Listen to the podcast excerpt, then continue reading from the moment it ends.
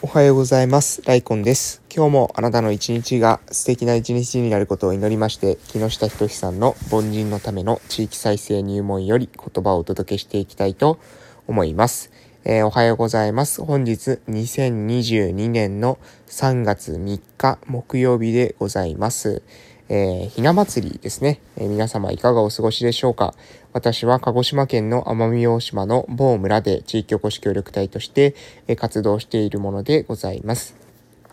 えー、昨日の近況報告をさせていただきたいと思いますけれども、えー、私はですね、2月の28、3月の1、2とですね、えー、有給をもらっていて、で、この期間にですね、ちょうど、え個人事業主としてですね、え届け出をしているので、え確定申告をですね、えやっているというところです。昨日はですね、えまあ、え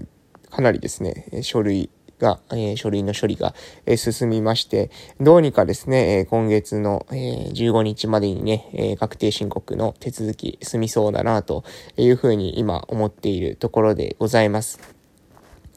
でですね、えー、昨日の近況報告としましては、まあ、確定申告の仕事がメインで、えー、ずっとやってたんですけれども、えっ、ー、と、夕方、夕方からですね、え、っとですね、えー、エアコン、エアコンのね、取り外しの方に行ってきました。えー、引っ越しにですね、際しまして、エアコンがですね、不要になるっていう、えー、ところがありまして、で、その方と私、もともと知り合いだったので、えちょうどですね、そのエアコン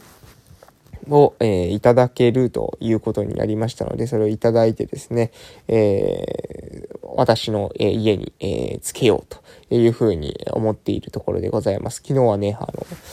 いただけたみたいで、えー、いただけたみたいでというか、いただけたのでね、えー、非常に助かったっていうのと、その取り外しをですね、してくださった方もですね、私のあの知人の方なんですけれども、いや、その方もね、仕事が終わった後にですね、いや、もうほんとボランティアですよ。ボランティアで、えー、手伝っていただいて、え装着までね、あの、してくださるということですので、もう非常にですね、本当に感謝しかないんですけれども、感謝感謝のですね、日々でございますというところですね。まあ私も、えー、こうやってね、受けた恩っていうか、えー、恩はね、しっかりとまあ恩返しをするっていうのももちろんですけど、えー、恩送りですね、え次の世代に対して、えこの恩っていうものをまあ送っていく。えー、ということをね、しっかりしておこうかな、えー、していこうかなというふうに、え思っておるところです。皆さんもね、ぜひ周りの人からですね、えー、何か親切を受けたりですね、恩を受けたりした時には、恩返しするっていうのはもちろん、えー、必要かもしれませんけど、それ以上にね、えー、恩を次の、えー、他の別の人に、え自分が受けた恩っていうのをね、今度送っていく。誰かに親切をされたら、今度は自分が、えまた誰かに親切をしていく。こういうですね、循環が起きてくると、え非常に、え世の中ですね、住みやすくなってくるんじゃないかなというふうに思っておるところでございますというところです。え今日は、えーちょうどですね、え久々にお口の体操教室でね、えー、保育所の方に行きます。私が年長児さんの支援で、えー、もうすでに入っている保育所と、えー、まだ入ってない保育所があるんですけども、え今日行くのはですね、えまだ入ってない方のですね、え保育所、僻地保育所って言って、ちょっと人数の少ないですね、保育所の方に、え私は今日は行きます。私たちの、え私が今ですね、この現時点で活動しているこの自治体、村では、えー、奄美奄美大島のね、某村では、えー、保育所がですね、2箇所しかないんですね。で、そのうち1箇所はもうすでに、え、今年で入れていて、来年度からですね、もう1箇所の方も入れるんじゃないかっていうふうに若干、まあそういう期待をしながら見込みつつ、え、活動してますので、そこに関してもですね、話を今日詰めてこれたらなというふうに思っておるところです。あと、来週と、さ、まあこれからですね、先、えー、ちょっとね、企画が、企画として動きそうなのが、えー、いくつかあるので、それもパッ、サクッと、報告させていただくと、高校を卒業したですね、私たちの村の、卒業生、高校を、卒業したばかりの、卒業生と、オンラインでですね、私たちのその村の YouTube チャンネル、受験民賞ってあるんですけど、その受験民賞で、えオンライン座談会、がえできたらいいなっていうのとか、あとですね、えー、協力隊の報告会を、えーしたいなということで、その協力隊の報告会についてもですね、えー、話をですね、ちょっとずつ詰めていけたらなというふうに思っているところだったりします。うん、あとはですね、うん。ああと、村おこし子ども団ですね。村おこし子ども団についても、もうすでにですね、えっと、希望者が1、2、3、4、5、5人かな？はもうすでに希望者がいるので、まあ、5人いればね、もうスタートできますよね。いや、もう本当に杞憂だったなというふうに思います。うん。教育委員会に一度話持って行った時にはですね、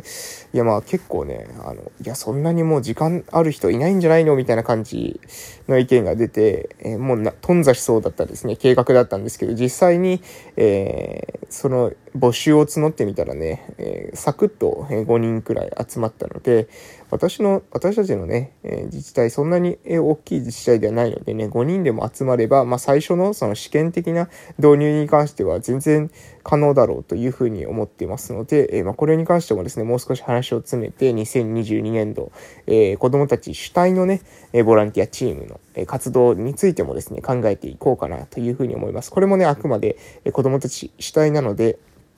私がですね、あまりこう、ぐいぐい引っ張ることなく、子供たちと考えながら、熟議しながらですね、え進めていきたいなというふうに思っております。ということで、そろそろですね、木下仁さんの凡人のための地域再生入門の方に移らせていただきます。えー、本日の内容でございます。えー、それでは行きます。えー、サタがいつも言っていた先回り営業、逆算開発の徹底の大切さを改めて痛感するという、え内容でございます。えー、本日もですね、注釈がありますので、えー、読み上げていきます。えー、先回り営業、逆算開発。逆算開発では、必然的に物がない段階での営業となるが、意外とこれを経験している人は少ない。しかし、衰退エリアでテナントもなしに開発したり、売り先がない状態で商品を作るのはリスクが高すぎる。まずは周辺の魅力的な店に出店交渉をしたり、マーケットを開催し、エリアの商業価値をアピールして小さく営業するのが正解だ。実績を上げている地域は商品開発でも、まず原材料を持っていき、営業先と協議しながら商品開発を進めていく。逆算営業がうまくいかないのは建物や商品がないからではなく、取り組んでいる人たちがビジョンとロジックを持った説明を行えないという営業力不足に他ならないという、内容でございます。はい。えー、先回り営業逆算開発ということでですね、本日は、えー、取り上げさせていただいたんですけども、これに関してはですね、えー、私も、あの、徹底しないといけないなというふうに、改めて思いました。えー、逆算開発。うんえー先回り営業ですね。えー、私も、えっ、ー、と、今年度ですね、えー、実際に、うんオフラインサロンのメンバーたちとですね、え農業っていうのを、え本格的にしていくことになるのかなというふうに思ってます。まあ去年からですね、一応やってはいたんですけど、去年はなかなかうまくいかないところがありましたので、えー、今年からですね、ある意味、その収穫が出てくるのは今年からかなというふうに思っているわけです。で、しっかりとですね、その収穫したものっていうのを今度はですね、販売していく。で、その販売したものをですね、またこの今度オフラインサロンのメンバーの活動費に当てていくっていう、こういう循環ができたら一番理想的だなっていうふうに思っております。ですので、うん、まあ、あの、その植物ですね、植物、作物か。作物、えー、植えた、えー、作物に関しては、それをですね、しっかりと、えー、営業していくっていうことが必要なんじゃないかなと、思っております。で、その売り先に関してもですね、売り先の方にもしっかり相談しながら、どういった加工がいいのかとかですね、どういったものだったら、どれくらいの価格で、えー、買おうと思うかどうかってことをですね、しっかりと、えー、話し合いながらですね、えー、進めていこうかなというふうに思っております。私が育てようとしている作物っていうのはね、あのなかなかですね、普段、普通の人っていうか他の人はですね、あんま手出したくないような、えそのですね、まあ、処理が必要なんですよ。で、その処理が必要なので、なかなかですね、うん、まあ、みんな、えー、積極的にはやらないかなと思うんですけど、あえてね、えー、そこに逆にですね、その私はオフラインサロンの、えー、メンバー、が、実態が、あの、まあ、なんですか、こう、ある意味、時間持ちなんですよ。えー、高齢の方たちが、えー、ばかりなので、えー、時間が結構はね、あの、余ってるというか、えー、逆に家にですね、時間を持て余していることで、家にずっといてですね、えー、体調悪くなってくるみたいな、えー、逆に時間がありすぎる弊害みたいなことがですね、えー、生じている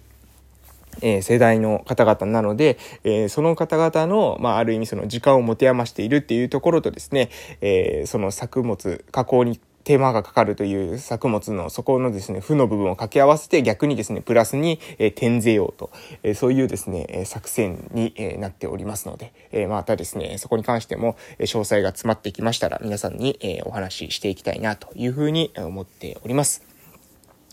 はい。えー、皆さんもですね、何か地域で事業するときにはですね、先回り営業、えー、していきましょうね。えー、そしてしっかりと、あの、潰れない、えー、経営、えー、潰れない組織マネジメントっていうものをですね、徹底していくことで、1年2年続けていくとですね、最初は、えー、まあなんか緩やかに反反対していた人たちがだんだんですね、この緩やかに賛成してくる。これもね、まあ木下仁さんの YouTube チャンネルの方で、えー、見た話なんですけど、緩やかな反対者が緩やかな賛成者に変化してくると。強烈な反対者っていうのはいつまでも変わらないけれども、こうやってですね、緩やかな反対者が緩やかな賛成者に変化していくことによって地域内でそこそここの合意形成がえ図れるようになるということを話していて、まさに私もそうだなと思います。最初の段階でですね、いろいろと細かいことを説明させて、説明してですね、理解させるっていうのは正直ですね、えー、田舎に行けば難しいです。え情報リテラシーもですね、そんなに高くない人たちが多い中で、え用語自体がわからないものをですね、説明するっていうのは必ずですね、